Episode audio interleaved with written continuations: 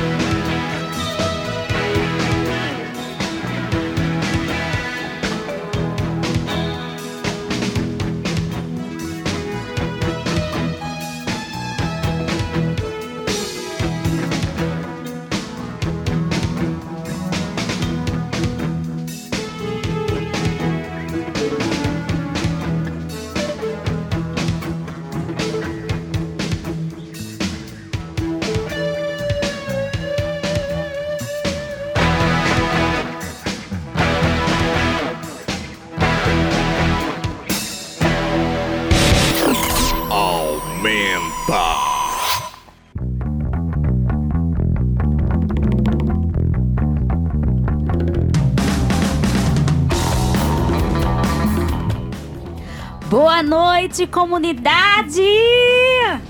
Boa noite, todas as coletivas, os movimentos sociais de mulheres, todas as organizações de mulheres, né? Estamos aqui juntas é, para fazer esse programa especial das mulheres no Aumenta, na Rádio Tabajara FM. Estou aqui com a equipe linda de mulheres poderosas. Mulheres Potência, que é Edilane Ferreira. Boa noite, Edilane. Boa noite, Cida. Boa noite, Thaís. Boa noite, Thaís Vital. Ahá! Uhul! O aumento é nosso! Ahá! Uhul! O aumento é nosso! Eu queria até pontuar que Eliseu Lins, Marcos, Fábio, todo mundo aqui já perdeu o programa. Nós estamos começando o, o Aumenta da melhor forma possível. É, eu acho que a gente está começando da melhor forma possível, com a melhor risada do Brasil, que é da Thaís Vital, hein? Essa sim é uma risada empoderada.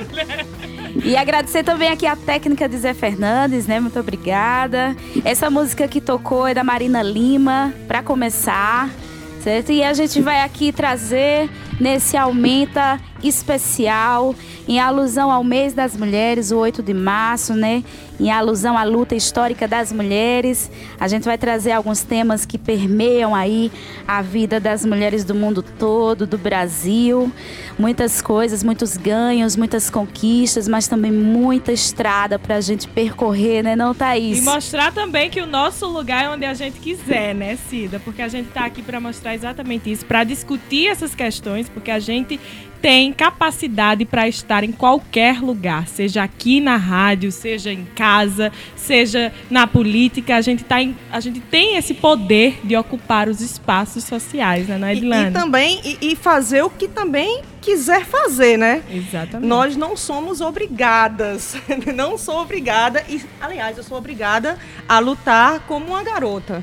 Eu vi no Twitter, né, essa semana, acho que semana passada, que metade do mundo é, é mulher e a outra metade nasceu da mulher. Ou seja, o mundo é dominado por nós. Então, se eu quiser usar minha mini saia, minha, cal minha calça rochada, ou vir no programa Aumenta, a lá Lady Gaga, David Bowie. Maravilhosa! Quem tá na live tá vendo meio Bowie do Agreste, meio Bowie Cafuçu, mas tá inspirado em Lady Gaga. Adorei. Podemos sim. Podemos, podemos. Inclusive, a gente quer falar sobre liberdade, né? Eu acho que é um dos temas mais importantes desse momento, desse primeiro, desse primeiro bloco, a gente conversar sobre exatamente aquilo que, para mim, né, é o tema profundo e especial que o feminismo busca tanto, que é a liberdade, a liberdade que é, contra os padrões impostos né, ao corpo da mulher, contra os padrões de beleza, contra os padrões impostos ao útero, ao corpo, à liberdade de gestação e também de não continuação dela. Então, acho que é importante a gente começar com esse tema. E aí, o que, é que vocês acham? Não só igual, é, liberdade, mas liberdade. igualdade também. É verdade. E aí eu vou, vou aproveitar esse espaço para falar da, da liberdade das mulheres negras, né? É, eu sou uma mulher de 26 anos. Mas você é negra ou você é morena? Eu sou negra, meu amor. morena não, por favor. Você é negra? Não, não. Tem uma coisa, gente, absurda. É, minha filha, Eduarda, que eu mando um cheiro enorme, 11 anos. Quando ela nasceu, e tá lá, né, no registro, parda. Eu fiquei, poxa, menina filha de uma negra, uma negona, eu sou uma neguinha. E, e, tem essa coisa do pardo, né? Eu sou pardo, eu sou morena. E aí, Thaís, você que é especialista nessa coisa do empoderamento feminino. Negro. é, e do negro também. Conta pra gente, Thaís, é, por que essa coisa da rejeição? De dizer, por que, que nós não, não dizemos assim, em alto e bom som, somos pretos? Então, é, Edilene, essa é uma questão muito importante, principalmente assim, vou, vou, vou fazer essa dimensão de gênero e trazer para nós mulheres. É, esse talvez seja um dos maiores desafios para o movimento negro, que é essa luta pela afirmação da identidade negra. Porque é, na verdade, você ser mulher negra no Brasil hoje é perigoso. Na verdade, significa uma redução da sua expectativa de vida, primeiro de tudo. Porém, é, a gente precisa reconhecer os nossos avanços, até para que a gente consiga avançar ainda mais, né? Então, assim, é, é, essa, na verdade, a gente tem uma, aqui a Bamidele, que é uma organização de mulheres negras aqui da Paraíba, elas fizeram uma campanha, se eu não me engano, em 2015, é, que era justamente essa luta pela afirmação da identidade negra, negra. que dizia morena não, eu sou negra. Por que, que morena não? Porque na, na, após o processo de escravização aqui no Brasil, tudo que era negro, na verdade, desde o processo, né? Tudo que, que era negro, tudo que era preto é ruim. Até hoje, né? As pessoas ainda associam é, o preto é o luto, o preto é a coisa ruim, é uma nuvem negra, né? A ovelha negra da família. Então, assim, essa, esse vocabulário racista, ele também impacta na nossa identidade, na nossa identidade racial. E é um racismo velado, né, Thaís? Exato. Só que acredita que hoje, apesar é, é, de- da gente ter essa construção de racismo velado, é, após as redes sociais, o racismo está bem escancarado. Né? A gente já saiu desse- de- desse- dessa situação de racismo velado e vem para um racismo escancarado, porque todo mundo acha que na rede social você nunca vai ser descoberto. Né? Tem, a- tem aquela história de você ser, você tá ali por trás de um computador, ninguém sabe quem você é. Né? Mas é, hoje eu acho que a, a luta dos movimentos negros, principalmente o movimento de mulheres negras, ela tem sido é, positiva, porque a gente tem conseguido mais mulheres é, é, se afirmando. A gente tem muita mulher é, jornalista em rede social fazendo essa campanha pela afirmação da identidade negra. Eu só entendi que eu era uma mulher negra é, em 2013, até então eu era uma mulher branca, me, me sentia assim, tinha cabelo liso, nunca tinha passado por nenhuma situação de, de é- racismo. era exatamente isso que eu ia pensar, Thaís, porque é, eu, vou, eu vou até falar assim, uma coisa que é, que, que é bastante comum e as pessoas insistem em dizer que não é racismo. Não, de forma nenhuma. Ah, mas você é tão bonita, mas seria tão mais bonita se alisasse o cabelo. Não é? Eu passei é, parte da minha vida, eu, eu alisava o cabelo desde 5 anos de idade, né? Eu passei a adolescência porque não conseguia é, aceitar que meu cabelo era crespo. Então eu vivia o tempo todo com rabo de cavalo e comprava potes de gel para colocar no, no, no- no cabelo para não aparecer nenhum frizz. Quem fez jornalismo comigo lembra ainda que eu ainda usava meu cabelo preso. Eu só vim me identificar, de fato, como negra e aceitar o meu cabelo crespo e não usar mais produto químico para qualquer tipo de relaxamento, já depois de ser mãe de dois filhos, já num curso de jornalismo, já depois de ter sido professora, já está dentro de uma redação. Então foi quando eu descobri que também é belo ter nosso cabelo assim, cacheado, armado. E quando Cida fala de liberdade, É uma essa liberdade. é uma A liberdade, dos liberdade. cabelos é Exato. muito importante. Cabelo é energia, cabelo é política, né? Cabelo é um posicionamento político também.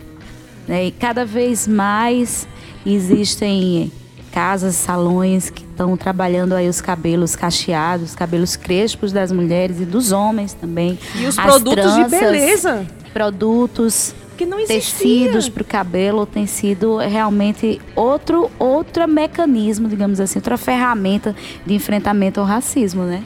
Eu lembro da dificuldade, não sei você também, Thaís, eu, eu tenho certeza. Há, há uns 10 anos era uma dificuldade a gente achar um creme para pentear para cabelo crespo, para cabelo cacheado. Era sempre aquele Neutrox que era para tudo. Quem pra- nunca, né? Não é? Neutrox, quem nunca? Neutrox para tudo.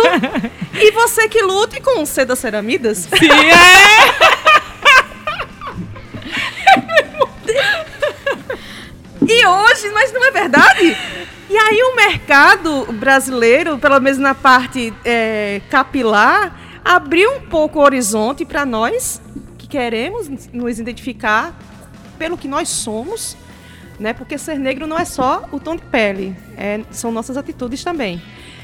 E aí a gente tem outra dificuldade também, Thaís. Eu fiz essa minha make meio Lady Gaga, mas eu tenho um problema sério porque o mercado de cosmético não se adapta à à minha, à minha cor, porque não tem base para minha cor, não tem maquiagem para minha cor, sabe? Não tem pó compacto para minha cor. Eu tenho que sempre que andar parecendo, sei lá, um patati patatá A gente branco. tem que refletir justamente quem são as pessoas que estão por trás dessa produção. Porque no, no- não só no, no- na- no- na- nos cosméticos, mas principalmente, gente, hoje todo mundo usa rede social, né? A maioria das pessoas usam rede social. O Instagram, o- todos os filtros do Instagram nos embranquece. Ainda tem isso. A gente quer tá com olheira aqui, quer fazer uns stories. Não, Verdade, não é pode, porque você vai ficar isso. branca. Como é que pode? Né? Mas que bom que, que a gente agora tem voz e que a gente está aqui para desconstruir isso, né? Para discutir essa, essa liberdade que Cida levanta para a gente. É muito bom quando a gente tem a liberdade de estar aqui, né? Apesar que os meninos aproveitaram essa folga, né? Necessário, inclusive, Né? acho que perderam o programa. Porque os ouvintes do Aumenta vão dizer assim, e precisamos escutá-las muito mais. Vamos dispensá-las. É, ficou perigoso aqui pra vocês, hein? Eu fui numa loja semana passada e aí quem for mulher vai, vai se identificar com certeza. E mulher e negra. Eu fui numa loja de cosméticos semana passada para escolher uma base, não tinha uma base para minha cor, na marca que eu queria. E aí eu disse: "Não, vou comprar outra marca. Como a, a marca que eu queria e não tinha o meu tom, ela ela ela era mais cara?" A vendedora olhou para mim e disse: "Olha, mas você pode fazer o seguinte, você po- pode comprar duas bases, misturar e dar o seu tom." Será que eu, eu toda vez é, é, eu preciso, eu, negra, porque a maioria da população brasileira é da minha cor, eu preciso me adaptar ao mercado e não mercado a mim? Porque a gente ainda não é vista como consumidora, né? A- a- a- esse mercado, ele ainda, ele nos enxerga como, muitas vezes, né? Como, é, assim, o produto, a gente tá ali estampando um produto que é só para mulher negra. A gente não pode estampar um, um, um shampoo para o... Não tem aquele, aquele rótulo de cabelos normais, né? Não, não pode ter uma mulher negra ali, porque o cabelo dela não é normal. Né? É, Esse mercado ele está num processo de reconstrução, mas eu tenho uma visão muito otimista também, sabe? Eu, É que, na verdade, assim, trabalhar o tema da liberdade, a gente também, para ter liberdade, tem que questionar os padrões, né? Exato. Os padrões cosméticos, padrões de cabelo. Então, o racismo, ele está intrínseco aí. Eu acho importante o feminismo negro estar aqui presente e muito bem representado, né? A gente abrir aí o debate do Aumenta com esse tema muito legal da liberdade é, enfrentando os padrões de comportamento aí da própria, das próprias empresas que são racistas, né? Pois é. E olha só, tem, tem outra coisa também que é muito importante, para além desse da gente como é, público, mas também da gente como é, sujeitas produtoras, eu acho que quando a gente começa a ocupar esse mercado de trabalho, a gente também começa a quebrar essas lógicas de opressão. Principalmente, assim, vou, vou relatar minha experiência como jornalista, né? E trabalho com jornalismo político. E aí, quando eu ocupei um, esse espaço de acompanhar um político, né, e, e- e ser a única mulher negra que fazia esse tipo de acompanhamento, isso é, de redes sociais. E aí, a- a- assim que eu comecei a, a- a ocupar aquele espaço, eu já recebia é, é, aqueles cartõezinhos de visita de deputado, me dando um cartão de visita sem entender o que foi, né? Só chegou para mim e disse, ó, quando você precisar de alguma coisa, me dê o cartãozinho de visita. E aí, pouco, poucos minutos depois, chega o secretário. Fala assim, ó, é, qual o horário que eu posso marcar o vinho? Eu disse assim, como assim Nós, vinho? a gente, a gente sempre sofre muito esse assédio, né? Não, é, lógico, não estou dizendo que todas as mulheres de todas as cores não sofrem assédio, mas a gente muito mais. Eu sinto muito mais, é, porque e aí você vai fundamentar melhor do que eu. Eu acho que historicamente a mulher negra como na no tempo da escravidão, a mulher negra era, uma- era um patrimônio, ela era uma propriedade daquele senhorzinho do engenho da vida, é, ela tinha que estar disponível para tudo. Para você ver como é cultural. Então, se a gente chega num espaço e, e aí eu também compartilho, porque também sou jornalista e também atuo no jornalismo político e também cheguei nas redações e, é, e também é a mesma coisa. Chega na redação, hum, você não quer ir ali nesse final de semana viajar pra gente ver assim, conversar um pouco? Você não acha que é bacana a gente tomar uma, uma cerveja depois do expediente, sabe? É, então, eu parece que quando a gente chega nos locais, primeiro que é absurdo, né? A mulher negra chegar lá, naquele local. É estranho. Thaís, diz pra mim, quantas mulheres negras existem nas redações paraibanas? Você consegue contar? Eu não... Você acha que é mais de 10? Eu acho que é menos. É bem menos, gente. Não é porque não existe jornalista negra.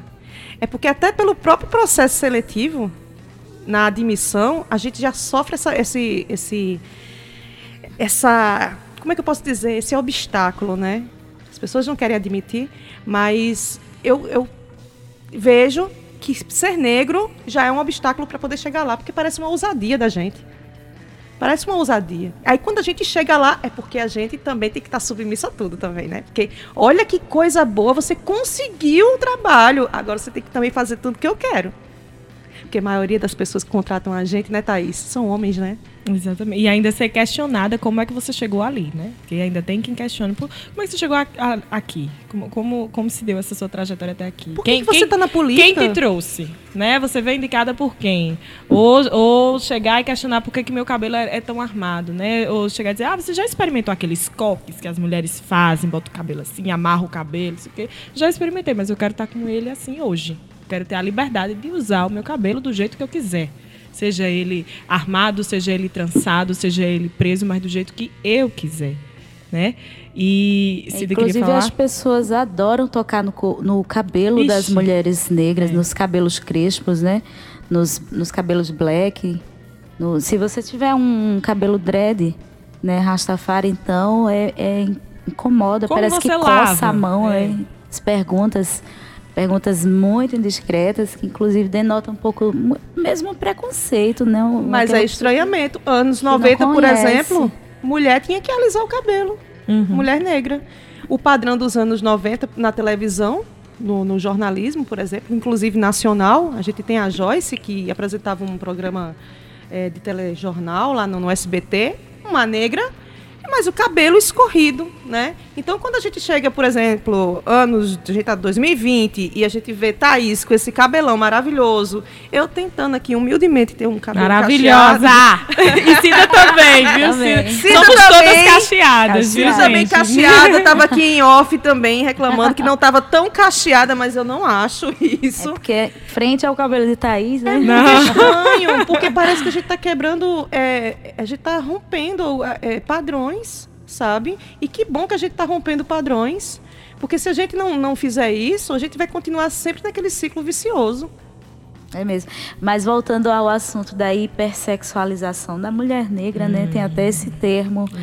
É, é bem Mulher negra para triste, casar? Porque, na- é, exatamente, é como se as mulheres negras estivessem é, ocupando, invadindo, a palavra é invadindo, né? Que ocupando é nós. É invadindo mesmo os espaços que são da Casa Grande, né? Quando tá ali, aí você chega, ainda chega com o cabelo black, todo empoderado, né? Que, porque, como eu falei mais cedo, cabelo é política, cabelo é um- uma postura política, então incomoda muito. Aí eu acho que o machismo, junto com o racismo, não aguenta isso e vai te testar e te, e te, e- e te esfaquear da maneira que ele sabe, que é hipersexualizando, é assediando no trabalho, né? Que inclusive isso é crime, né? Inclusive isso é crime, né? Esse tipo de assédio. Isso é, é essa questão que você falou, né? O racismo e o machismo juntos. Aí eu lembrei do É o do, Chernobyl. do, do feminismo negro. É o Chernobyl. É, me lembrei do feminismo negro, que o feminismo negro é, justa, é, é- é- é justamente a proposta de pensar novos projetos de democracia. Porque. E, e ainda traz aquele conceito de interseccionalidade. Né? O que é, que é a interseccionalidade? A gente se, se enxergar na sociedade como uma sujeita de várias identidades. Ao mesmo tempo que eu sou uma mulher negra, eu sou uma mulher cis. Ao mesmo tempo que, que temos companheiras brancas, temos companheiras trans. Então, é, é- é se enxergar a partir das várias opressões, né? Não é a gente ficar naquela disputa de a mulher negra sofre mais, a mulher trans sofre mais, sabe? A gente sair desse lugar e se unir para combater juntos, todo mundo junto. É, machismo, é, LGBTfobia, é o racismo, porque eu, é, talvez é, é, essa seja, esse seja um dos maiores problemas da nossa esquerda, né, da esquerda política brasileira, porque a- é, é tão segmentado que acaba cada um lutando a sua luta e não enxerga o que tem em comum, né, o, o que é que os segmentos têm em comum para poder se unirem. E, e aí entrando nesse assunto E, e, na verdade, isso, se você for pegar pelo, pelo pé da questão, isso é reforçar o racismo. Sim. Quando você, é, quando você traz a desavença, quando você traz a segmentação, a, a, a segregação das pessoas que estão no mesmo campo de luta, você tá, tá fortalecendo o inimigo. Uhum. O inimigo que eu digo não são pessoas em si, mas o inimigo é a ideologia, a cultura do machismo, do racismo, É aquele imbecil que diz assim. do neoliberalismo. Ah, aquele, aquele negro lá que pesa aquelas arrobas. Você lembra? Terrível, aham. terrível, terrível. É, da- é, do, da, é o mesmo cara que disse que, que o livro é meio cheio de palavras, é, né? dá vitamina para esse tipo de, de, de coisa, né? E só pra, pra gente. Antes da gente chamar o, o comercial, né? Que é, menina, a gente se empolgou, viu? É, gente, A a gente gente tava preocupada. Nós estávamos preocupadas que iriam. Nossa, mas é uma hora e meia de programa, não vamos ter. A gente se Assunto. empolgou, mas só pra fechar, como eu toquei nesse assunto de feminismo negro, eu queria. é, toda vez que eu falo feminismo negro, eu gosto de aproveitar a, a pauta para desconstruir essa questão de que é, feminismo negro e feminismo branco é, divergem. Na verdade, as mulheres negras elas não chegaram para para tirar as brancas do rolê e, e vamos aqui brigar, né? Não é isso. A gente pede, na verdade, que nossas pautas sejam visibilizadas também, né? Porque assim, a pauta do feminismo hegemônico não é a nossa pauta, não nos contempla, porque ao mesmo tempo que o feminismo hegemônico está ali lutando por meu corpo, minhas regras, as mulheres negras estão lutando pelo direito à vida, À vida. para viver. A gente não tem ninguém manda, a gente não tem é, é, é, esse poder sobre o nosso corpo, né? Por outro lado, chega as mulheres brancas estão ali lutando para sair de casa, deixar de ser dona de casa e ocupar o mercado de trabalho. A gente já está trabalhando há muito tempo na rua, desde que acabou o processo de escravização, né, Cida? E é, é importante, por isso que é, importante reforçar esse, esse pensamento de interseccionalidade, que a gente se unir, unir as lutas, unir brancas, unir negras, unir Mas, LGBTs. mas, ao mesmo tempo, entre, de- dentro da por empatia, interseccionalidade, a gente não pode esquecer que a maioria das mulheres brasileiras são negras. Com certeza. Então, esse lugar, esse espaço, né, que chama o lugar de fala aí, trazendo, fazendo aí uma paráfrase, mas na verdade nem é isso. O lugar de fala é outra coisa, evidentemente. Mas aí, esse espaço que, que você fala, Thaís, é o espaço da mulher negra. O feminismo tem que ser negro, porque inclusive somos, as negras são maioria, né? Então, as questões das negras têm que vir à tona. E não há feminismo sem o feminismo negro. É, Não dá para você ser é, feminista sem ser antirracista. Né? Do que, é que adianta você ser uma mulher feminista e você oprimir uma mulher negra? Tudo é uma questão de empatia. É de entender a luta do outro e abraçar a luta do outro. Aumenta, aumenta, aumenta.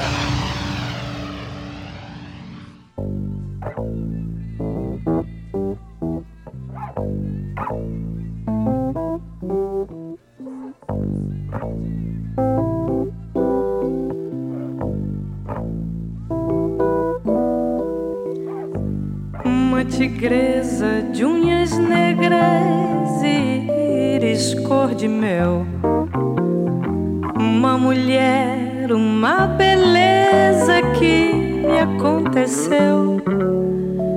Esfregando a pele de ouro marrom do seu corpo contra o meu, me falou que o mal é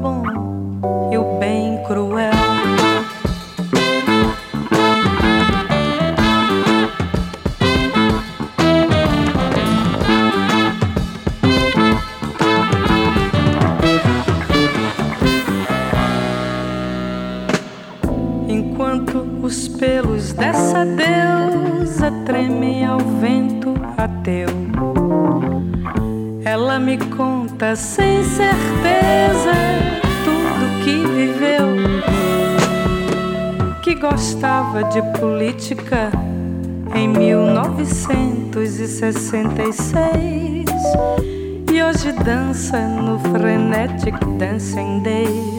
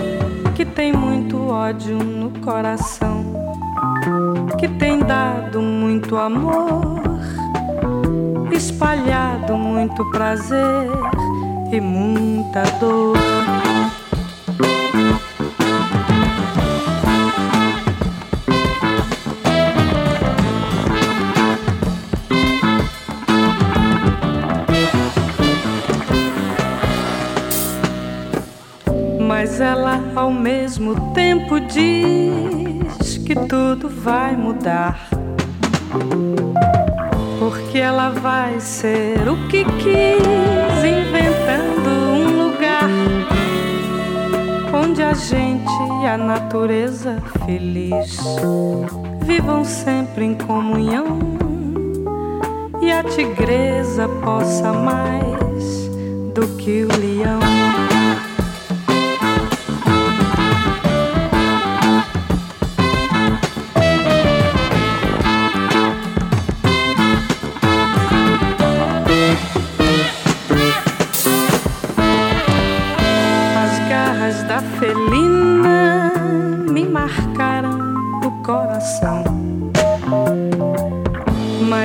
Besteiras de menina que ela disse não. E eu corri pro violão, lamento. E amanhã nasceu azul. Como é bom poder tocar um instrumento.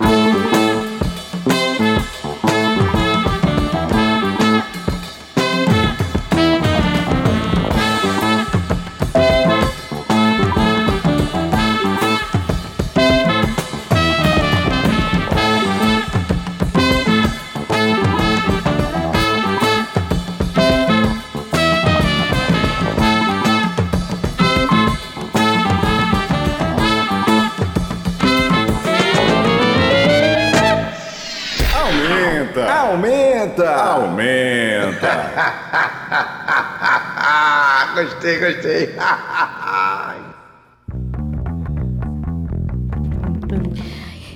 E é isso aí, o- ouvintes do Aumenta aqui da Rádio Tabajara. É, estamos voltando aqui com o nosso programa especial das mulheres em alusão a 8 de março, que é o mês da luta política e histórica das mulheres, né? E a gente quer enfatizar que é, a maioria das pessoas é, gosta de, de lembrar e de enfatizar o, o mês das mulheres como um mês de comemoração, né? Mas que pra gente que tá aí nas organizações, que está aí na luta, né, colocando a cara no sol, a gente não vê esse mês como um mês de muita comemoração, não. É um mês de luta nacional, internacional. Muita coisa a gente já percorreu, mas muita coisa para conquistar. E nesse bloco, né, Dilane Antes e de, Thaís... de chamar o tema desse bloco, sim. eu acho que é importante a gente dar um olá lá na Olá! live. Oi! Está no Instagram, é Dilane S Ferreira, é D-I-L-A-N-E-S Ferreira. Aí, Pra dar uma olhadinha pra ver a nossa beleza, né? As cacheadas. e acho que também é bom a gente dar um- um- uns cheiros agora, né, na galera.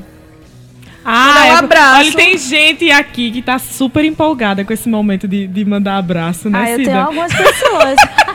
Sim, vamos começar. Quero mandar um abraço pra minha abraços. mãe, pro meu pai, pra minha filha, pro meu filho. Eu também vou mandar um abraço para minha mãe, né? Toca aí, Xuxa. Minas. Seja de Minas. Vou mandar um, um abraço pra Laine, que tá escutando. Minha grande amiga Laine, pra Rafael Guerra, que também tá aqui online, certo? Para alguns amigos e amigas que estão aí escutando nosso debate. Arrasou! Eu quero mandar um abraço para Lívia Serra, que foi minha colega de, de turma no curso de jornalismo. E também mandar um abraço para o pessoal do Paraíba Já, porque eu tô na Tabajara e sou essa subversiva mesmo, que manda abraço pra concorrência, né? Que linda, é isso que, é, é isso que a gente tá fazendo. Pra minha irmã Jéssica Ferreira, que perguntou se eu tava no carnaval. Sim, porque está maquiada maravilhosa, né? Tem, tem que respeitar a senhora. Eu também vou mandar um beijo. Vou mandar um abraço, olha só. Vou mandar, vou mandar um abraço para um amigo que tá super apoiando a gente aqui, que tá nos ouvindo. Um grande artista aqui da Paraíba, Seu Pereira, Falcão, maravilhoso. Um super beijo pra Hum. você. Um super beijo pra Gabriela Parente. Menina, arrasou, Gabriela Parente.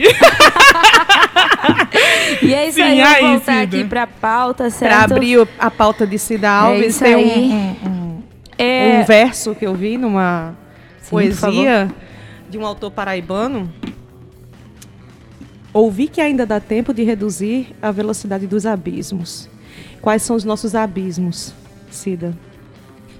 É, nossos abismos só crescem, né? Porque dados alarmantes aí nos últimos anos é, mostram que o feminicídio cresceu na Paraíba do ano passado para cá. Mas essa não é a pior notícia, é que do ano retrasado a gente teve um recorde aí de 53% no aumento de morte de mulheres. Ou seja, de 2017 para 2018 a Paraíba é, aumentou em 53% de 22 mulheres assassinadas por sua condição de gênero para 34 e de 2018 para 2019 para 38, né? Então é um recorde, a gente só cresce essa epidemia porque nas redes sociais, nos telejornais brasileiros há uma preocupação muito grande com o coronavírus e com outras doenças aí endêmicas, mas a gente precisa compreender que as mulheres no nosso país morrem como mosca, né? E aí no Brasil, ano passado, 2019, né, são dados de anuários nacionais, foram 1,6 milhões de mulheres espancadas, meninas. Né? Mais do que um milhão e meio de mulheres. Isso assim que faz boletim, que a gente consegue rastrear, não só nos boletins de, Que é daí de chegar na delegacia. mas também no SUS, que são algumas, alguns mecanismos que a gente tem de estar mapeando aí esses, esses índices, né? Que não é fácil mapear, sabe? Porque só se faz política pública com esses índices na mão. Então, ter esse valor aqui, ele é subnotificado, a gente sabe disso. Né? Mas mesmo assim, ainda é a nossa pauta gigante de luta, que é o fim da violência contra as mulheres. Cida, por que nos matam tanto? Olha, primeiro que assim, é, para responder isso, eu, eu acho que é importante a gente enfatizar a presença, é, a presença forte da Lei Maria da Penha, né? Que a Lei Maria da Penha ela foi criada justamente nesse contexto para coibir uma coisa que era muito comum e estimulada nos anos 90, que era o espancamento de mulheres. Então, naquela época, a mulher não podia trabalhar sem autorização. Não podia se casar, não podia ter bem sem É a autorização. mulher propriedade ainda do homem. Era propriedade. Então, quando você tem um, um, um ser, uma criatura, né, sob essa sua tutela, nesse grau e nesse nível, a, a, a, a circunstância é tão medieval que você se sente dono do corpo dela. E quando essa mulher se sai um pouquinho da linha, digamos assim, aí é o espancamento e ameaça de morte. E era isso que acontecia antes da Lei Maria da Penha, muito fortemente. Ou se ela se descobrir que não, não gosta mais, Qualquer quer sair. assunto. Na época era tipo é, o arroz queimar. Era muito comum, Sim. sabe? Então a Lei Maria da Penha é muito, é muito interessante falar sobre ela. Porque não só fortalecê-la, mas entender a lógica de por que ela foi feita. Eu já escutei muitas pessoas divagando, né? Divagando de que a lei ela vem para fazer uma distinção entre homens e mulheres, e uma distinção no Código Penal, uma distinção que seria negativa, né? Como se as mulheres tivessem preponderância no, direito. E não é verdade. Ela veio para justamente fazer uma, um equilíbrio disso, sabe? Para coibir algo que era, assim, era abominável. Então a lei chega, certo? Só que a cultura de, de modificar essa pulsão social, ela, ela permanece. Ela é histórica, né? E ela permanece nos nossos, digamos, estratos conservadores muito forte. É tanto que Bolsonaro, né, não queria nem falar esse nome, mas Bolsonaro está aí vig- é, vigente na, na, na presidência com esse discurso. Então, ela está na epiderme da nossa sociedade, entende? Esse conservadorismo que espanca as mulheres e, e, e as subjuga de várias maneiras, né? Por exemplo, essa coisa da Que violência. aponta que nós somos incapazes. Todos os tipos de violência são com essa mesma, esse mesmo olhar do passado, de que éramos ainda uma espécie de escravas. Inclusive, Simo- Simone de Beauvoir, ela fala isso, né? De que as mulheres eram semelhantes, ela no, no, no- livro Segundo Sexo, ela compara a nossa vida, a nossa é, existência com os homens com um tipo de, de raça com outra raça, sabe? Então seria como fosse como fôssemos escravas. Faz muito sentido se você ver, se você for vir desse, desse, desse lado, sempre fomos tratadas assim como escravas. Você imaginar, por exemplo, é, quando o homem se depara com a mulher que trabalha, com a mulher que é independente, que ela toma suas próprias decisões, ele olha para a mulher e diz: Caramba, eu estou com medo de você. Eu tenho, eu sinto medo. Eu, eu tive um relacionamento aí recente que o cara disse assim: eu, eu- você me dá medo. Sabe? Já Vo- escutamos você muito isso, né? Imagino que todas beira- nós. Eu acho que eu, eu estou com você por, sobre, sobre. com medo e sobre coação, porque a forma que você se posiciona me parece uma coisa absurda. E eu fiquei olhando assim, contemplando o machismo do cara, assim, que eu nunca pensei que iria lidar em pleno século XXI, sabe? Uma pessoa que eu, tipo, me relacionava por muito tempo e ele. Eu, eu, eu tenho medo. Eu acho meio infantil, assim, particular, mas é, um, é o meu jeito de ver as coisas. Quando eu já escutei isso de companheiros, de, de- de namorados, de, enfim, de Ai, encontros que eu gente, é tive. tão normal. E então... eu achei muito infantil quando eu escutei isso, sabe? Como se apavorasse o fato de, de a gente ser, a, a palavra clássica, empoderada, sabe? Apavora, né? Apavora o fato de ganhar bem. Isso quando a gente não é de chamada de, poder- louca, né? De poder se ir embora a hora que quer, né? Poder calçar o sapato e sair. Mas aí eles não se dão conta que por mais que eu tive esse eu tive esse relacionamento, você teve esse daí também, por mais que não houve a agressão física, também se torna uma violência, porque quando você chega para uma um- qualquer ser humano, tanto homem quanto mulher, mas principalmente mulher e dizer eu sinto medo de você, você tá como é que a pessoa se sente? Eu sou um monstro, né? Como é que eu estou me portando? É, isso são, meca- são os mecanismos de, de coerção, né? De e você aí eu, vou ter que mudar. reenquadrar a pessoa. Vou usar Na até verdade, a palavra essa aqui da é Polícia Militar. Vou reenquadrar essa, essa criatura que tá saindo demais, tá muito saidinha. Eu tenho que voltar. Eu, o que que tenho que fazer para essa pessoa não sentir medo?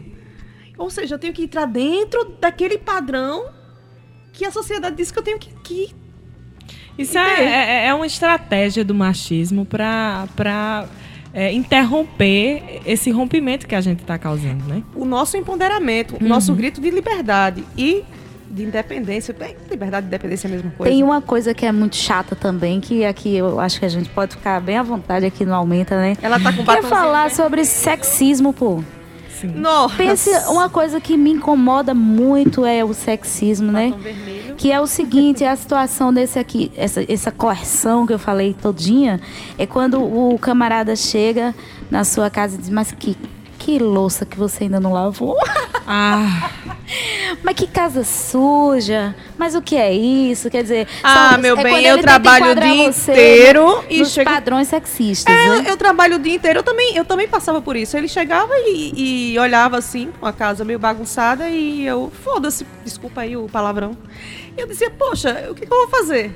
Eu, eu trabalho o dia inteiro, eu, eu chego em casa cansada, então, assim como qualquer pessoa, inclusive como homem, que passa o dia todinho ta- também trabalhando, quer chegar em casa e só quer descansar. Não é? Por que, que eu não posso? Por que, que só porque eu sou mulher eu tenho que estar todo dia na labuta, lavando roupa, passando, fa- varrendo a casa? Como? Por que isso?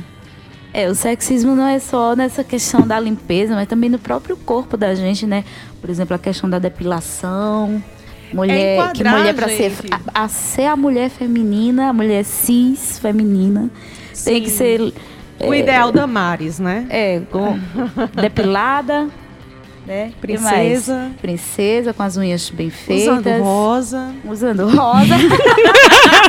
Olha, a outra tá com, com a maquiagem de boa aqui. Entende? Não É use muito rosa, porque chato se você usar preto, você então, sempre tá é viúva, tá de luto. Olha aí, o preto de novo remetendo a coisas ruins. Não é? Eu gosto de preto, e aí? Não é? Se eu não me sinto à vontade na cor rosa, desculpa, Damares. Gosto muito de você, mas. É, o sexismo passa pela, pela gordofobia também, né? Que é algo muito chato. E é, as mulheres são muito alijadas desse processo da paquera, por exemplo, assim, pelo seu peso, pelo seu. Ah, os padrões do corpo, né?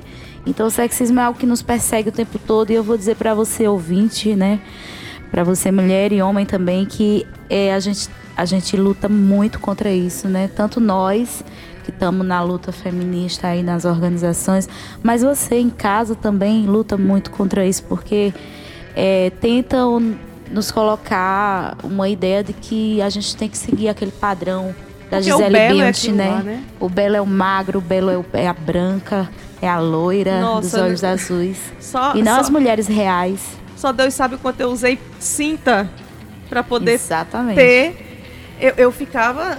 Zé, eu ficava o tempo todo querendo morrer, asfixiada praticamente, porque eu usava uma cinta, me apertando, sentava e ficava sem fôlego. Por quê? Porque eu não podia assumir que eu tinha uma barriga. Porque não é bonito ter barriga. Sabe? Porque os homens acham bacana a mulher ali, toda chapadinha, assim.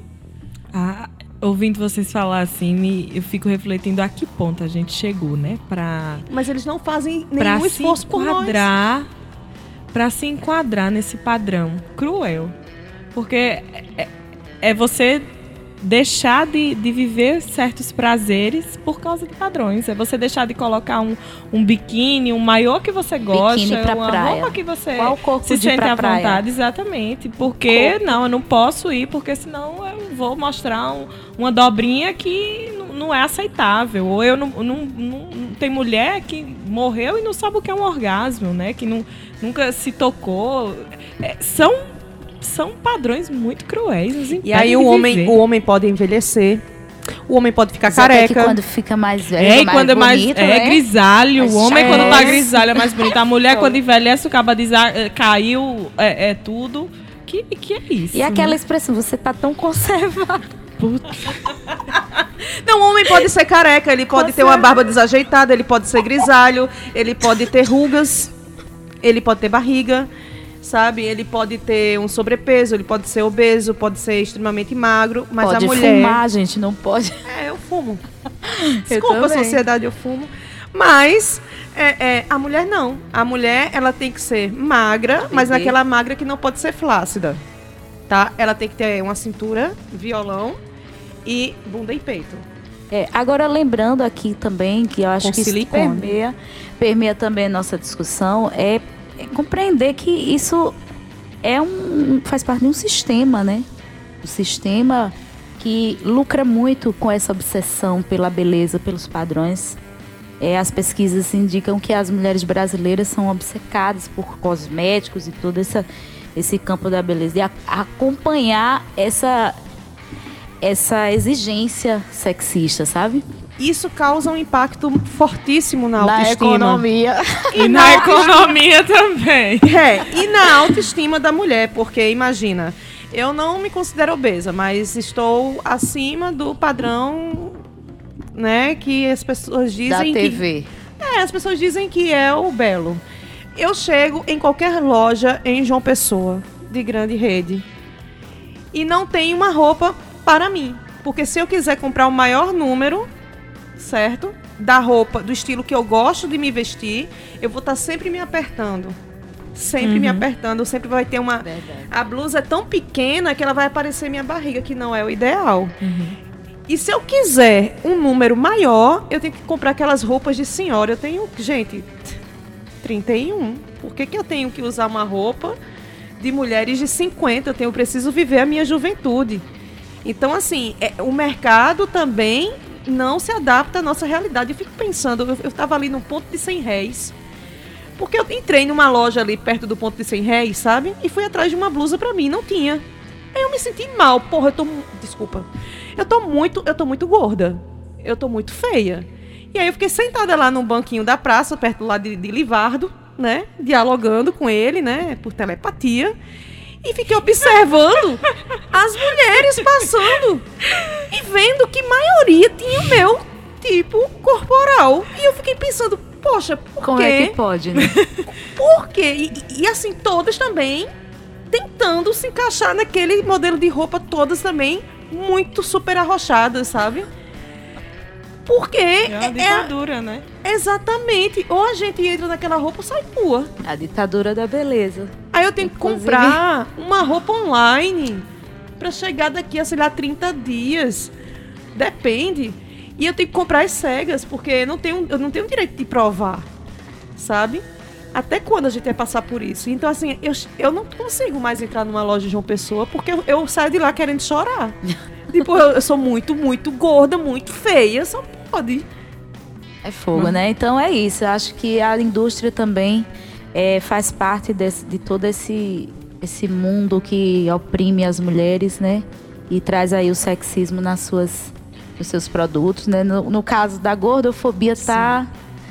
a- além de tudo, né? Ainda tá devendo isso para as mulheres trazer aí a diversidade, a pluralidade de corpos, né? De belezas. Mas é, eu acho que nós temos essa capacidade de quebrar também é, essa lógica comercial, né? essa lógica ditatorial desse comércio. E eu acho que o maior exemplo da, da nossa capacidade de, de, de auto-organização, de mobilização, foi a- a- os últimos atos né, do 8 de março. Eu acho que aquilo ali foi o, o maior exemplo da nossa força, né, do quanto a gente consegue é, mover realmente a sociedade. Né? Tem um- uma fala, não me lembro agora de quem é a autora, mas que diz que quando as mulheres, e aí negras, né, se movem, a sociedade se move junto. Eu acho que é bem isso que a gente consegue. E, inclusive, eu acho que é o momento da gente escutar uma música de gatunas, né? Mulheres maravilhosas.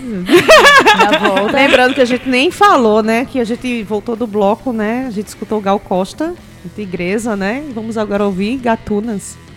É isso aí, vamos pro comercial. Obrigada.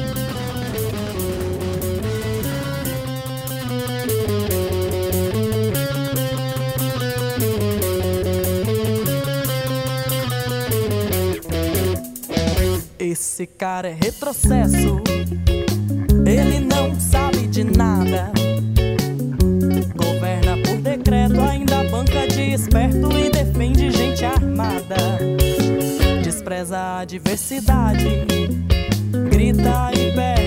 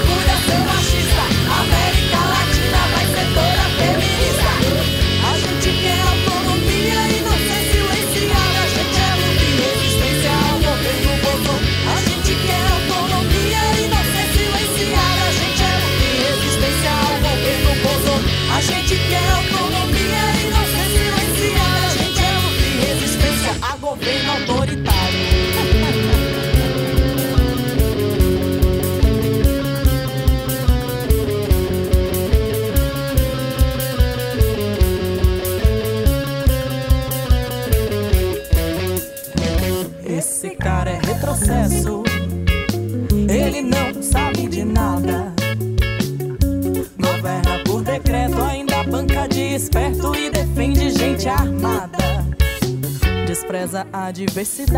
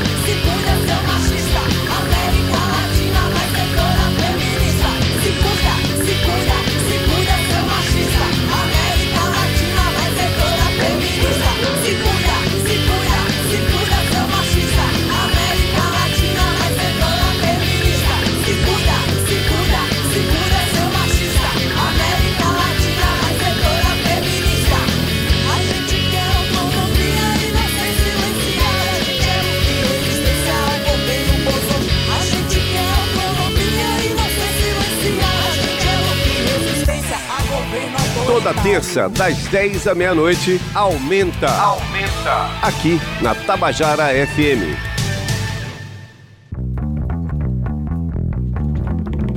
Oi, voltamos com o Aumenta e agora com uma surpresa maravilhosa. Uma mulher potente cantando pra gente ao vivo. Cida Alves cantando Pagu de Rita Lee.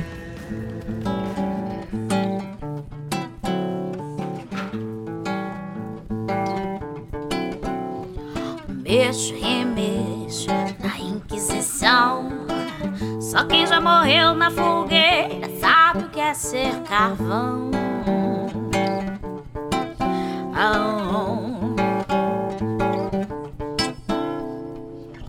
Eu sou pau pra toda obra. Deus deu asas à minha cobra.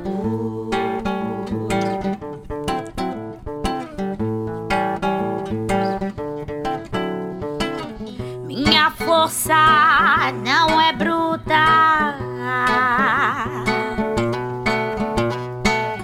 Não sofrerá, nem sou puta.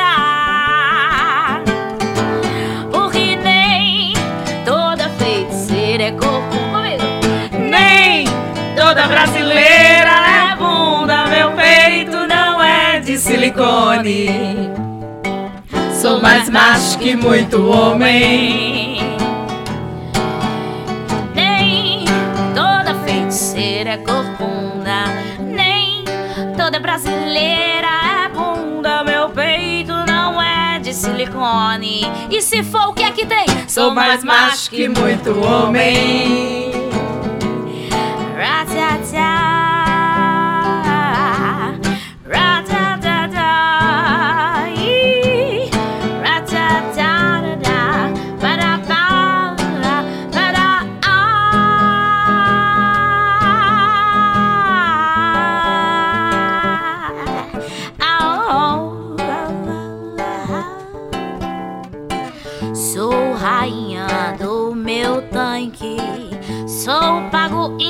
Indignada no palanque.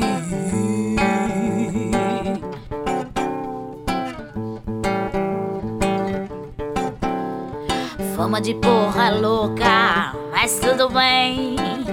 Minha mãe é Maria, ninguém aí.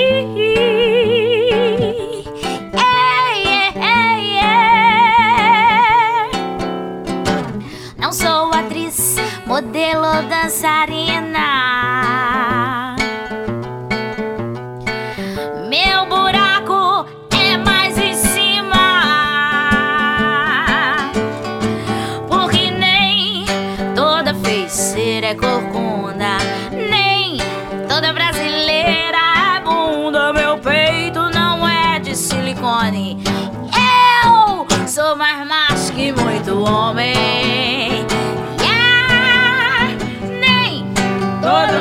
Feiticeira é corcunda, nem toda brasileira é bunda. Meu peito não é de silicone, baby. Sou mais macho que muito homem.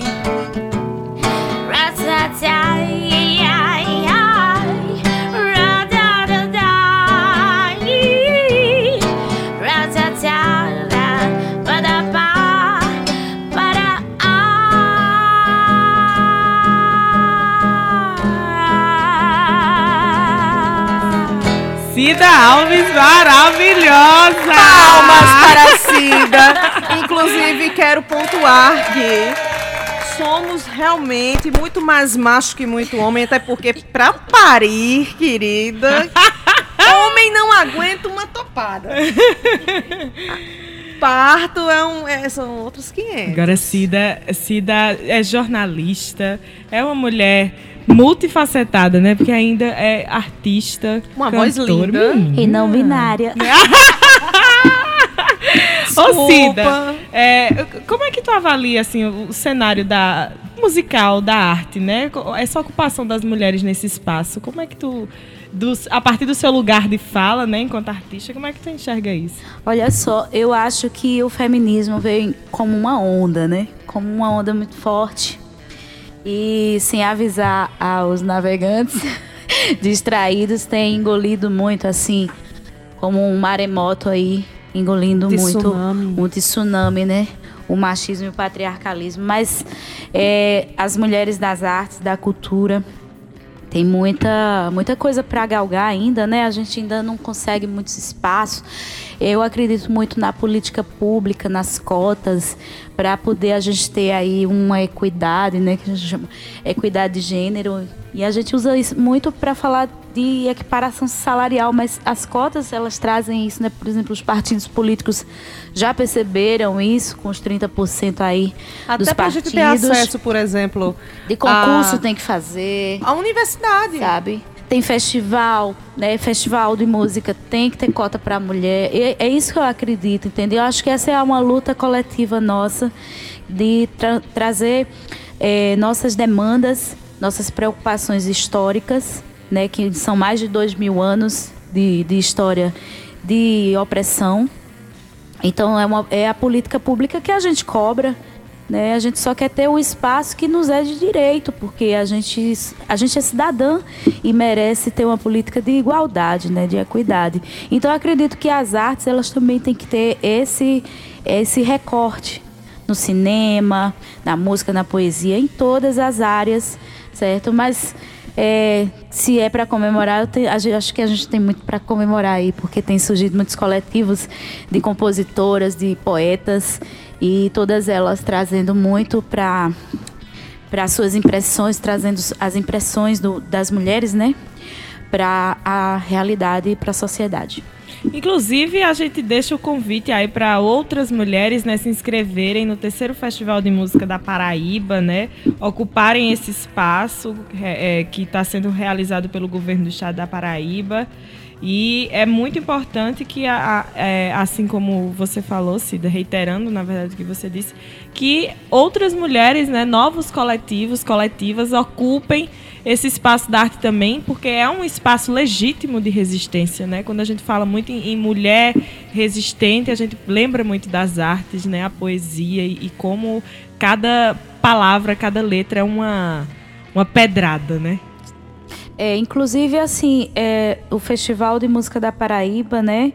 é, ter, eu acredito que quem está lá escutando, não, não apenas ali a, o pessoal do júri, mas principalmente o pessoal do júri, quer ver as mulheres atuando. Quer ver essa, essa, essa onda que falei, esse tsunami que a Edilane falou. Quer vê-las no palco, sabe? Então, é, vá, vá, mulher, vá. Juntem-se, mulheres, como dizia Paula, Paula disse, né, nossa amiga que partiu recentemente. Juntem-se, mulheres. Componham juntas, façam juntas as coisas, façam juntas as- a inscrição, porque creiam, os, os jurados, o próprio festival quer escutar as mulheres, quer gravar essas mulheres, num, como o, Festival da Paraíba tem a presença ali, a digital das mulheres no seu, no seu festival. É isso. Eu não, Ficamos meio- eu não sei nem falar sobre a inserção da mulher dentro do campo das artes sem falar um pouco mais sobre a minha profissão, né? Eu, a gente na Paraíba, a gente, a gente pode até se vangloriar porque com toda com todo tipo de dificuldade, a gente vê, pelo menos aqui na Paraíba, o cenário de que maioria dos cargos de chefia pelo menos nas redações, são ocupados por mulheres. E isso é muito bacana. Porque anos 80, editor de jornal, diretor de rádio, sempre homem. E a gente chega em 2020, a gente vê os grandes portais da Paraíba, as editoras são mulheres, né? O, tem jornal é, impresso ainda em circulação, tem editora mulher, sabe? Inclusive aqui a empresa, né? A empresa paraibana de comunicação. Tem a Naná. Tem- são duas mulheres as diretoras, né? Tem a Naná, né, que é a diretora-presidente, não é isso? Tem a Albiege, né? E a Bia. É isso, são mulheres. Estão à frente aí. Eu tô no Agora, Paraíba vou te já, né? Exatamente, e é diretora também, né? Mas olha, uma coisa que eu acho que é uma, uma das nossas lutas, né? Assim, enfim, pra pra gente fazer é que essa equiparação salarial e essa, e essa cota que, que eu tô falando aqui há tanto tempo, que isso se torne realmente um, um Obrigação. Lei, lei. Tipo assim, é, ser proibido fazer salário diferente para homens e mulheres, sabe? Eu acho que isso tem que ser lei, tem que ser. Tem que estar lá nos códigos mesmo é, da, da Constituição brasileira, entende? O meu pensamento é que isso não deveria nem existir. Se eu, se eu tenho a minha força de trabalho, dou o mesmo expediente, tenho o mesmo rendimento e produção que um homem, eu tenho que ganhar exatamente o mesmo. Então, para você ver que a gente ainda está nos tempos de hoje, ainda tendo que falar de coisas assim tão da era de Platão, sabe? Da- Na Mesopotâmia, digamos assim, sabe? A gente ainda tem que estar ainda falando, E falando. lembrando, companheiras, que as mulheres têm a tripla jornada, Sim. certo?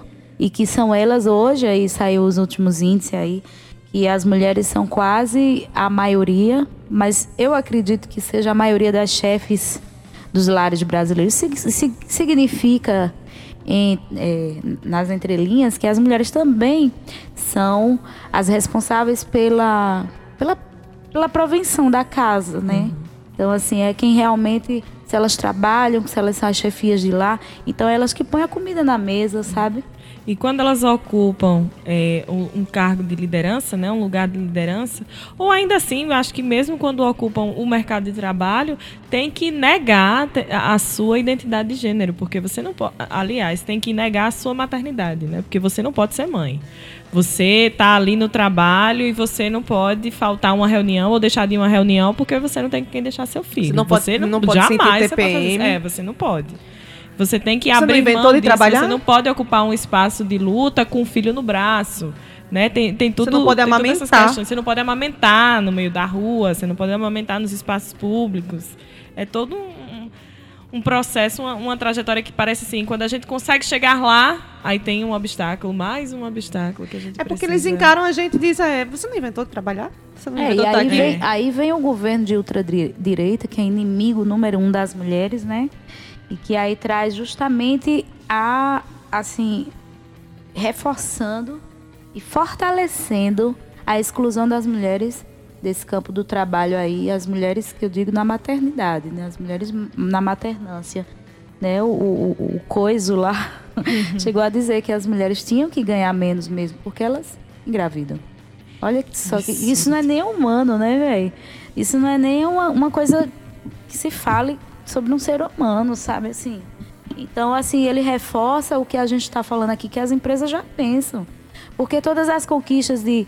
de Essa é, nova CLT veio para isso também. Exatamente. E todas as conquistas de licença maternidade remunerada, licença paternidade, tudo isso são conquistas do feminismo.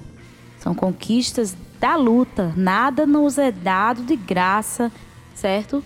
E aí chega o- Muitas morrem para o isso. conservador, Não é? nazista, nazista ao dizer isso para a gente perder direitos, porque é muito triste perder direitos, embora a gente sabe que a história é, é dialética, né? Que a gente tem aquele descenso para ter o ascenso, mas é muito triste para nós mulheres que temos tão pouco, né? Porque a gente estava num, num patamar assim, no primeiro degrau, digamos assim, para a conquista das mulheres mães, né? Que conseguimos a licença maternidade, mas tinha muitas outras coisas que a gente estava é, é, pleiteando aí, mais creches, por exemplo, né? Que é uma, uma, uma coisa que a gente pensa que é uma política pública, porque como é que tu pede para a mulher sair do ciclo da violência, Thaís, e você não dá as condições objetivas para isso acontecer?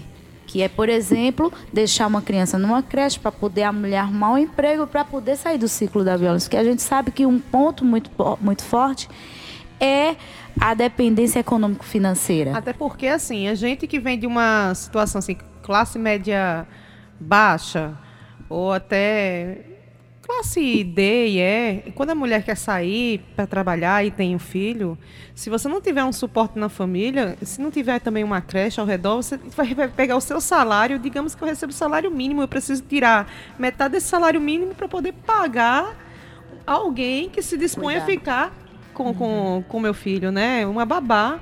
É uma condição desumana, E machista, patriarcalista mesmo, porque você Exatamente. delega a mulher permanecer naquela relação. E qualquer Pra gente é muito claro isso. E, e, assim, é- é- essa questão da educação dos filhos é muito ainda em cima de nós. Porque se qualquer coisa que der errado, ou se o filho tiver algum problema, se tiver um baixo rendimento na escola, a culpa é da mãe, porque a mãe saiu para trabalhar. Ela poderia estar em casa vigiando o filho, para o filho fazer a tarefinha e, e não ter essa coisa compartilhada com, com o pai, né? O pai também chegar do trabalho junto com a mãe e dizer: hoje é minha vez de estar aqui sentado com meu filho para poder fazer a tarefinha de casa. E- Enquanto, sei lá, a mulher está lá fazendo o jantar. Vamos delegar A divisão das funções. tarefas. Exatamente. Não, isso não existe. Não isso não é existe. estimulado. Isso mal é conversado, né? E aí a retoma das aquela- tarefas, a- é aquela da criação questão- das- dos, dos filhos. E é aquela pergunta que eu fiz: para que, que você inventou sair de casa para trabalhar, não é mesmo? Se tua função mesmo natural é estar em casa, A rainha do lar. né? Parir e cuidar dos filhos, né? E essa falta de, de, de divisão de tarefas, né, de divisão de, de cuidados com, com os filhos, ainda faz com que eu, a outras mulheres eh, reproduzam a opressão, porque você vai deixar o seu filho com outra mulher para cuidar. E quem vai ficar com, com o filho daquela mulher que está deixando para cuidar do seu? Né? É, não sei, a gente se encontra diante de um desafio muito grande, que é principalmente nesse contexto de, de governo. Sei nem uma palavra para descrever esse governo assim. Bolsonaro já go- é, já é esse- um esse adjetivo. governo atual federal que a gente está enfrentando é um, um- um desafio gigante, porque se a gente for parar para pensar, eu fico tentando entender quais são os caminhos que a gente precisa percorrer para enfrentar esse tipo de coisa, quando a gente pensa que foram mulheres também que elegeram, né? Que ele está ali, mas ele é um reflexo da, da sociedade, né? A- ainda que ele tenha dito que mulher, ela, ela tá muito, ela pode ser passível de um, de um estupro, por exemplo, né? Quem Nossa, lembra do sim. caso da Maria do Rosário, isso né? várias vezes, em várias E, situações. e muitas mulheres apoiam a Damares, assim, muitas mulheres periféricas. Então, qu- qual é o caminho para para burlar isso, para desconstruir isso? Como é que a gente olha, eu tenho uma frase, é, eu, eu falei no bloco anterior, né? Ouvi que ainda dá tempo de reduzir a velocidade dos abismos, né? Quando a gente estava tratando um pouco da violência. Eu tenho uma outra frase também que me marcou muito no meu processo de aceitação e, e também de independência, que a gente precisa também passar por esse processo, né, Cida? Qual é o, o limite do nosso corpo? E aí eu não falo corpo, o físico só, estou falando também do mental.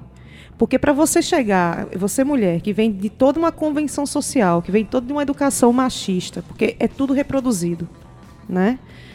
E simplesmente querer desbravar o mundo, você tem que ter muita força. E não é uma força só física, é uma força mental, para você não padecer. Então, por exemplo, para eu estar aqui hoje, falando no microfone, sendo uma jornalista, eu tive que vencer muitas barreiras, inclusive dentro de casa. Porque. Não porque meus pais não, não são amorosos nem coisa parecida. Eu estou dando um exemplo que talvez seja de muitas. Eu disse, pai, eu quero ser jornalista. Ele, não, isso aí não é profissão de preto. Né? Mulher negra, você tem que ser uma enfermeira, você tem que ser uma professora. Sempre naquela aquela situação né, de, de subserviência, né, de estar sempre de servidão. A profissão é linda. Mas o fato de me rotular porque eu sou preta. Eu tenho que estar naquela posição e não o que eu acho que estou apta ou porque tenho algum Em tipo de dom. que seja nos bastidores, né? E aí é muito cansativo. Você, inclusive, é a primeira barreira dentro de casa, porque é muito cansativo você simplesmente dizer não, eu posso, eu quero e eu vou fazer. Você já venceu essa- esse, esse desgaste dentro de casa. Aí você sai de casa todos os dias para trabalhar, já tem esse desgaste dentro e ainda tem o desgaste do mundo. Porque o mundo também te rotula, o mundo também diz que E você não testa o pode. tempo todo. E testa o tempo todo. Então, qual eu sempre, todos os dias, me pergunto qual é o limite do meu corpo? Até onde eu posso ir? Até- às, vezes a gente, a gente acha que, ah, eu não consigo, as- eu, eu- meu limite é aqui. depois que eu entendi, assim, refleti muito sobre essa pergunta, eu pensei, acho que todos os dias eu tenho que ultrapassar isso aqui, essa minha linha. É, o, o machismo, ele... ele Nos ele- oprime é, muito. E ele tira nossas forças, né? Nossa, nossa força espiritual muito forte. Mas eu acredito muito que a gente, que é o momento, inclusive, da gente fortalecer, né, aqui nesse, nesse programa, falar sobre a sororidade, a, a famosa, né? A palavra que veio à tona há pouco tempo, mas que né, chegou muito forte aí na vida Inclusive, das mulheres. Damares, não concordo com suas ideias, mas estamos aí juntos para o que você bem. precisar. Se você mulher. precisar de um ombro amigo para desabafar sobre o Bolsonaro, pode mandar um e-mail para mim. Manda um e-mail. Pode mandar aí, olha, um Isso zap. aqui é sororidade, viu, Adilane? Pode assim, a gente senta, amiga, vamos conversar. Você pode, inclusive, trabalhar de azul. Né? No dia que você quiser. Pode raspar a cabeça. É, se quiser raspar a cabeça, sei lá, pintar o cabelo E de namorar uma roxo. mulher. De Mas esse, mas, Dá um mas beijinho numa mulher de repente, né?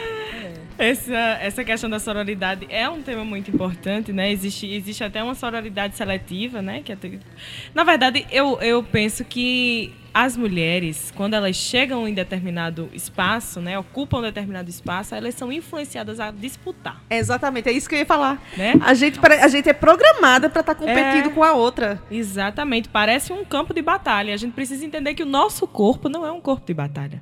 Né? Gente, não é um campo de batalha, na verdade. O corpo da outra não é um campo de batalha, não é um alvo que você precisa acertar e eliminar da, daquilo. Eu, no- eu, eu penso até que isso seja uma estratégia do machismo para fazer com que a gente recue. Porque aí. Porque dividido é muito mais fraco. Exatamente, exatamente. 8 de março está aí para as mobilizações para mostrar o quanto nós somos capazes de, de- e juntas a gente pode quebrar muitas lógicas de, de opressão. E aí, é, quando a gente se encontra nesse espaço de disputa, aí a sororidade ela passa a ser seletiva. Né?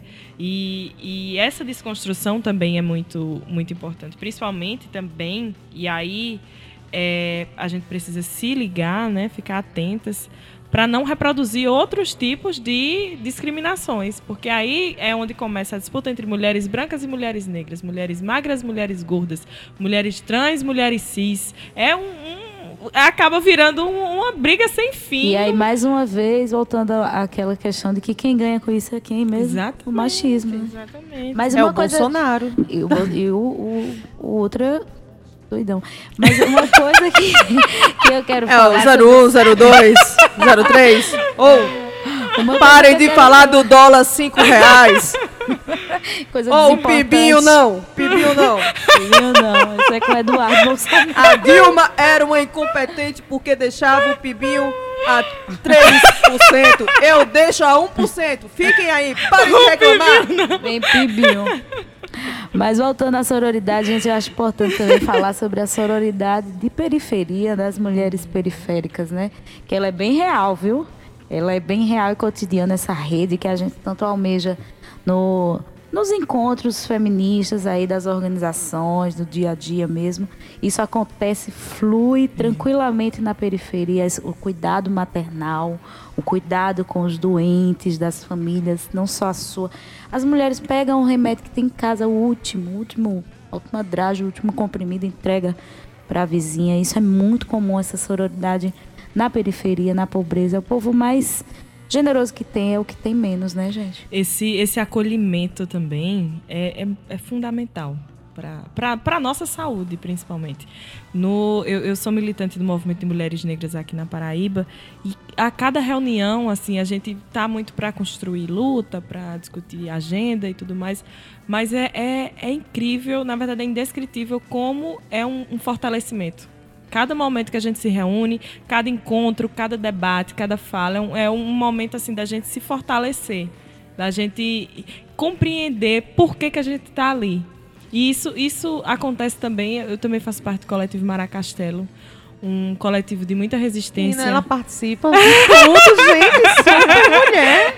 um coletivo de muita resistência de cultura maravilha. popular, cultura afro-brasileira. A gente tem a única mulher né, no apito. E é um, um coletivo essencialmente feminino, porque a maioria da- da- das batuqueiras são mulheres, as dançarinas, a maioria são mulheres também. E ali também é um, um momento de se fortalecer. E No o algumas coletivo. batu- batuqueiras lésbicas, né? Sim, Inclusive com relacionamento, sim, com estavam casadas. Exatamente. Você falou de uma questão da, da ajuda, né? Do, do- essa coisa da coletividade Uhum. mais empática na, nas- na periferia. Eu acho que é também um retrato também do, do que eles têm acesso, sabe, aos seus direitos. Porque vem muito da apatia, sabe, Thaís? Eu estou vivendo numa periferia que geralmente não tem saneamento básico, que não tem um acesso à saúde ou à educação de qualidade. Ou seja, tudo é muito difícil. Então, o que se coloca na cabeça que é. Ok, eu não tenho a- o, o apoio do. Eu falo do Estado, não estou falando do- só do Estado, do governo, estou falando do, do- do poder público. Eu não tenho um poder público assistindo da forma que eu deveria ser assistida. Então, é sou eu e eu. E eu vejo que não é só eu e eu, porque a minha vizinha também está na mesma situação. E aí acaba tendo esse grande abraço, digamos assim, né? Cada um se ajudando, todo mundo fica forte ali. Certo, mas a pergunta que eu vou colocar assim como se fosse uma pergunta filosófica, que nem é, mas por que que nas situações de maior agrura, de maior dificuldade, os corações ficam mais eternos? Entende? Porque era para ser o oposto, era para ter briga por, por condições, briga por comida, briga por ter dor. o acesso na escola, pela fila do, do- das coisas, né? Pela fila do, do SUS, a fila do Bolsa. É para ser briga. É porque a dor é pedagogia. É. Entende? Por- quanto mais Povo alegre mais nós sofre, estamos, mais, mais- cômodos estamos, né? mais acolhedor. Quanto mais sofrimento, mais acolhimento. Então, isso eu, eu acredito que nós, nós aqui somos filhas é, da classe pobre, né? Acredito. Então, Do nós, fiéis, do ProUni. nós, nós viemos dessa realidade. Thaís Edila, nós viemos dessa realidade. E é uma realidade que a gente traz aqui nessa conversa agora de rir, de brincar, de nos abraçarmos e de falar sobre prospecções do feminismo, do, do feminismo negro, sabe? Então eu acho que essa militância que eu trago, Thaís traz e você traz, ela vem da nossa, da no- do que aprendemos com nossa mãe e nossa avó, por ser de periferia. Eu bato. A questão de classe aqui, ela, ela é muito, ela é muito presente nas nossas falas e militância. Aumenta! Aumenta! Aumenta! gostei, gostei.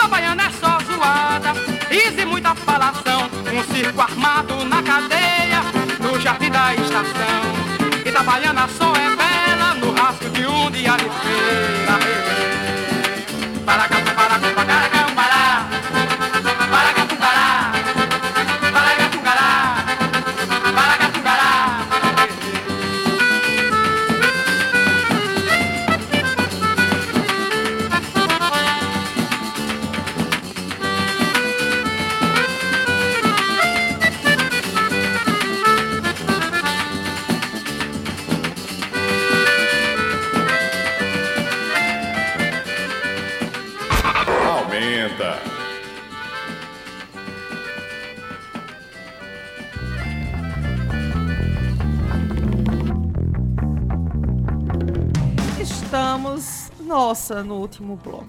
Meu Deus, já tá dando uma dor no coração. Nós ouvimos Kátia de França, Itabaiana. Eliseu, Marcos, acho que vocês perderam o programa. Vamos voltar, com certeza. Vamos ocupar esse espaço aqui, sabe, Cida? É isso aí, o aumento é emprestado, né, pra gente fazer uma reflexão, né, uma conversa aqui entre nós. Eu sou Cida Alves e juntamente com a Thaís Vital e a Edilane Ferreira falando aqui sobre as mulheres, a situação das mulheres na atualidade. A gente discorreu sobre temas muito importantes como a liberdade, o feminismo negro, né, os padrões que tanto nos oprime, né? E a equiparação salarial também. Então falamos sobre temas que permeiam aí a vida das mulheres e da gente também, né? E aí agradecer aos companheiros que tocam aí o programa Aumenta toda terça-feira a partir das 10 da noite, né? Agradecer ao Marcos Tomás, Tiago Rocha, o Fábio Maturano e o Eliseu Lins, certo? Pelo espaço, né? As diretoras Naná H6 e Albieste Fernandes também, que são as diretoras aqui da empresa de comunicação e que faz um trabalho maravilhoso, duas mulheres à frente, né? A gente tem que sempre reconhecer porque é o nosso papel. Quando a gente reconhece, a gente cobra mais. Concorda, Thaís? É verdade. Também quero é, agradecer né, aos meninos e, e às diretoras pela oportunidade né, da gente estar aqui é, ocupando esse lugar, falando a partir do nosso lugar de fala e tendo as pessoas nos escutando, né? Isso é muito importante.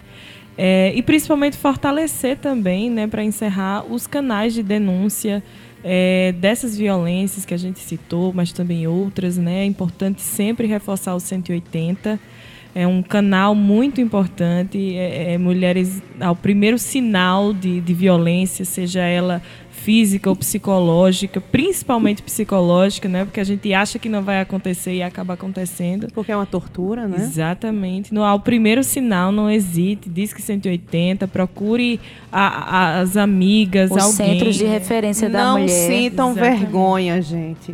Vergonha é a gente se manter presa numa situação de Humilhação, de né? humilhação, de subjugação. É, nós somos mulheres, isso não é demérito nenhum. Nós podemos, nós, se nós quisermos voar, nós vamos voar. Mas não façam como o Gabriel, por favor, que meu Gabriel, meu filho, ele tentou voar porque ele pensou que era super-homem, e aí, né? Gabriel, não. Gabriel, por favor. Gabriel botou filho. uma capa do super-homem, sabe? E disse, vou voar. Aí ele caiu, levou uns pontos. Por favor, gente. É Dilane maravilhosa. Mas é isso, né? É importante as mulheres denunciarem também, não só as mulheres, mas também todas as pessoas ao redor, nessa rede que tem aí de vizinhos, de familiares. Não, não deixem para depois. não pense que uma ameaça ela é brincadeira ou é um estado de espírito que o camarada tá lá, mas que ele vai melhorar. Ameaça é sempre ameaça. Quem ameaça é porque tá afim de fazer. Quando, quando você pensa uma coisa, né, Dilane, você já realizou aquela coisa no pensamento. Ela já, já está mais fácil, é um passo a menos de fazer, Ele já esquematizou, realizar. ele já É. conhece seus pontos fracos, já sabe como fazer a emboscada. Tudo, todo duvidem. feminicídio é assim, ele começa com ameaça, cara. Ninguém chega assim e mata uma mulher, não. Sempre tem uma ameaça, sempre tem um espancamento, sempre tem indícios. Então não hesite em denunciar o 180, é o DISC, é denúncia da violência contra a mulher em nível nacional, mas se não der o 180, pode ir pelo 190 mesmo, chamar a polícia militar, que ela sabe conduzir para a delegacia da, da mulher, para as casas-abrigo, Que faz um trabalho de brilhante, um trabalho brilhante, a Secretaria de Mulher do Estado, né? Então, vai conduzir essa mulher para que ela seja acolhida e, e receba todo o aparato ali que é possível para evitar a sua o, fe- o feminicídio e mais é, é, violência, né?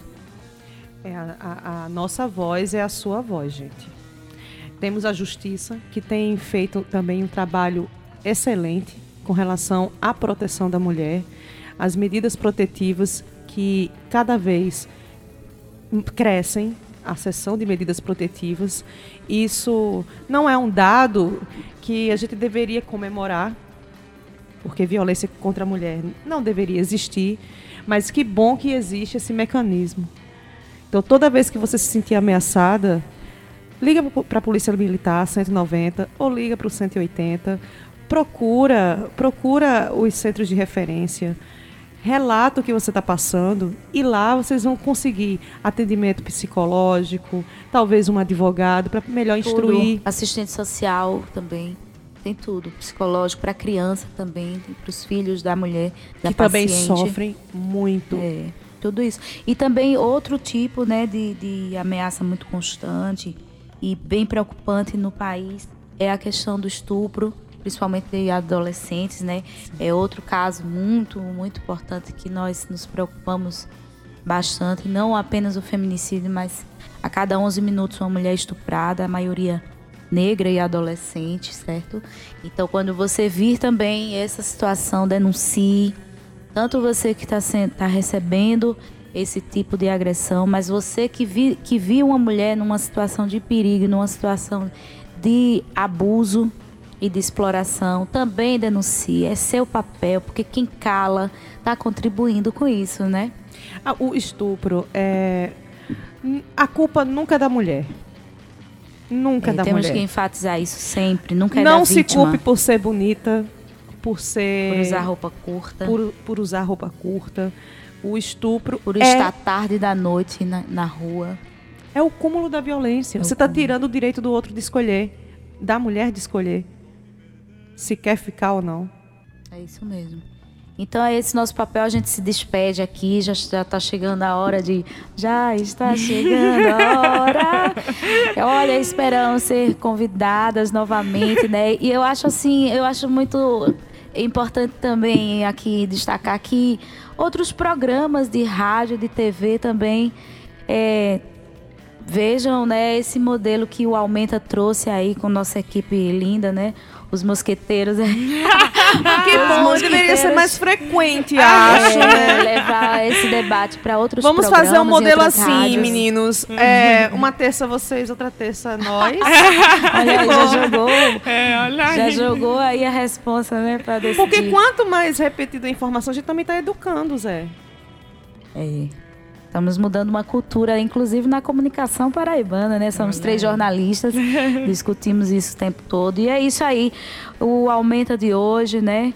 Em homenagem, um aumento especial, em homenagem às mulheres, à luta política das mulheres. A gente agradece a todas as ouvintes e todos os ouvintes, a, a comunidade, a comunidade, os coletivos, as coletivas, comunidade LGBT, de mulher trans, mulher negra, mulher lésbica, todas as mulheres. Toda a galera, toda a E galera, como a Elisa fala, toda a galera, Valeu. toda a galera Até do Aumenta.